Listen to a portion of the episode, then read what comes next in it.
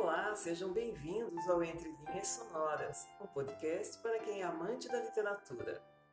Eu sou Andréa Visoto e convido vocês para ouvirem e curtirem os melhores romances, poemas, contos, textos filosóficos e muito mais.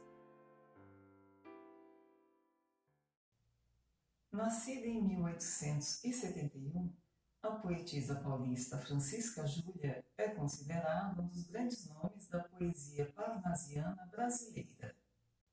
Seu primeiro livro, Mármores, foi lançado em 1895 e a partir daí ela alcançou grande sucesso e reconhecimento literário, tornando-se quase um mito até a sua morte em 1920.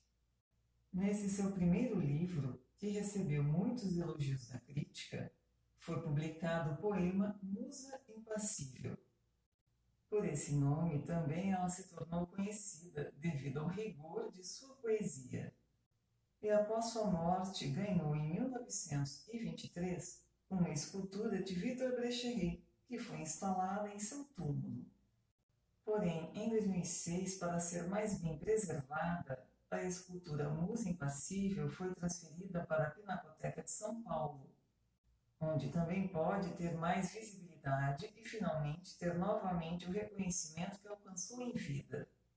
Em 1899, a poetisa lançou o Livro da Infância para a rede de escolas públicas de São Paulo. Dessa forma, tornou-se também precursora da literatura infantil no Brasil. Fique agora com uma seleção de poemas de Francisca Júlia. Musa impassível. Musa, um gesto sequer de dor ou de sincero. Luto jamais te afeia o cândido semblante. Diante de Jó conserva o mesmo orgulho, e diante de um morto, o mesmo olhar e sobresseio austero. Em teus olhos não quero a lágrima, não quero em tua boca o suave e idílico descante. Celebra ora um fantasma anguiforme de Dante, ora o vulto marcial de um guerreiro de Homero.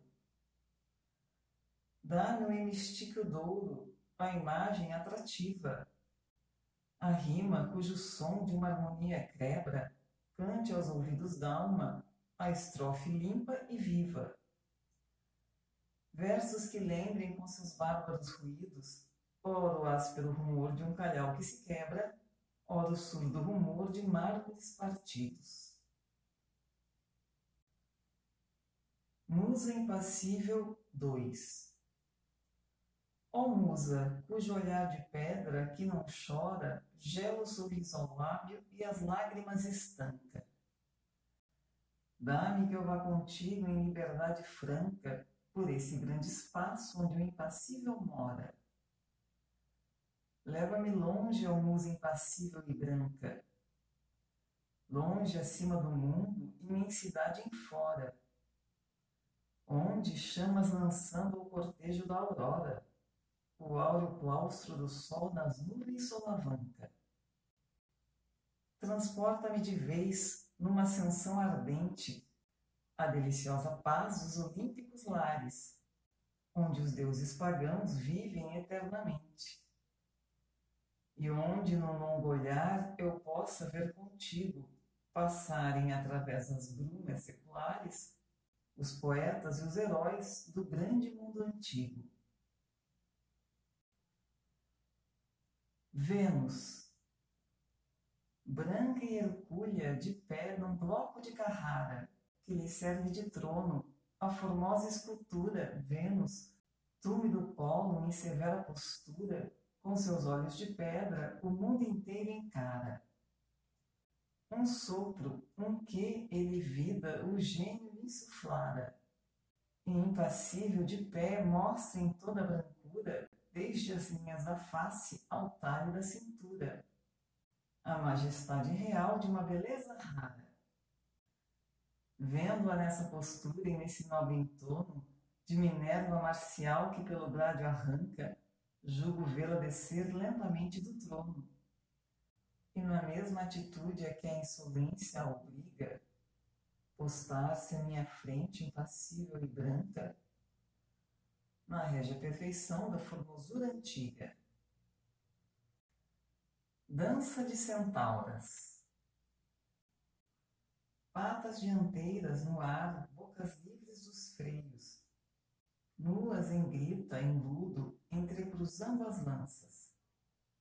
Eilas garbosas vêm na evolução das danças, rudes, pompeando a luz a brancura dos seios. A noite escuta, fuge o luar, gemem as franças. Mil centauras a rir, em lutas e torneios, galopam livres, vão e vêm, os peitos cheios de ar, o cabelo solto ao léu das auras mansas. Empalidece o luar, a noite cai, madruga, a dança hípica para e logo atroa o espaço. O galope infernal das centauras em fuga.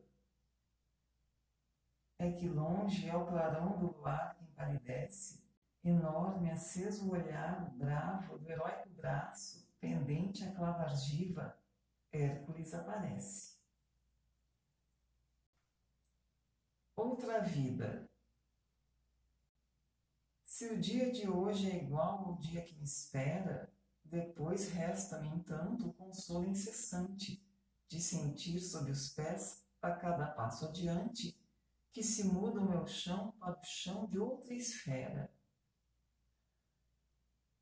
Não esquivo a dor nem maldigo a severa lei que me condenou à tortura constante. Porque em tudo adivino a morte a todo instante. Abro o selo, risonha a mão que dilacera num ambiente que me envolve a trevas do seu luto. Na minha solidão, a sua voz escuto e sinto contra o meu o seu hálito frio. Morte curta é a jornada e o meu fim está perto. Feliz contigo irei, sem olhar o deserto, que deixo atrás de mim vago, imenso, vazio. Ângelos Desmaia a tarde.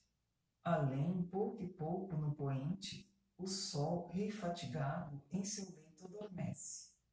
Uma ave canta ao longe, o ar pesado estremece, do ângelus ao soluço agoniado e plangente. Salmos cheios de dor, impregnados de prece, sobem da terra ao céu numa ascensão ardente. Enquanto o vento chora e o crepúsculo desce, a Ave Maria vai cantando tristemente.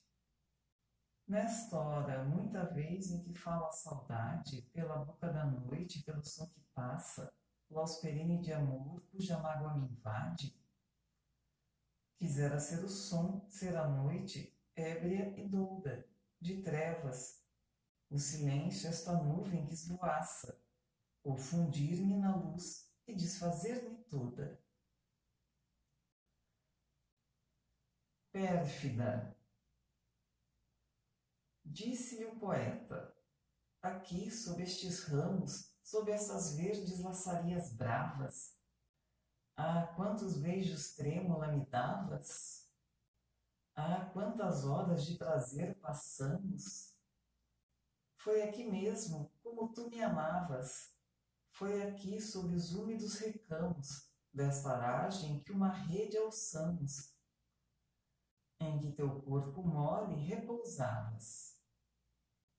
Horas passava junto a ti, bem perto de ti, que gozo então, mas pouco a pouco todo esse amor calcaste sob os pés. Mas disse-lhe ela: Quem és tu? De certo, essa mulher de quem tu falas, louco, não, não sou eu, porque não sei quem és. no baile. Flores, damascos, é um sarau de gala. Tudo reluz, tudo esplandece e brilha. Riquíssimos bordados de escumilha envolvem toda a suntuosa sala. Moços, moças levantam-se, a quadrilha rompe, um suave perfume o ar trescala. E Flora, a um canto, envolta na mantilha, espera que o marquês venha tirá-la. Fim da quadrilha, rompe a valsa inglesa e ela não quer dançar. Ela, a marquesa, Flora, a menina mais formosa e rica. E ele não vem, enquanto fim da valsa, ela, triste a sonhar, calça e descalça as finíssimas luvas de penica. E assim encerramos mais um episódio de Entre Linhas Sonoras, o podcast para os amantes da literatura. Nos encontraremos na próxima semana. Aguardo vocês. Até lá!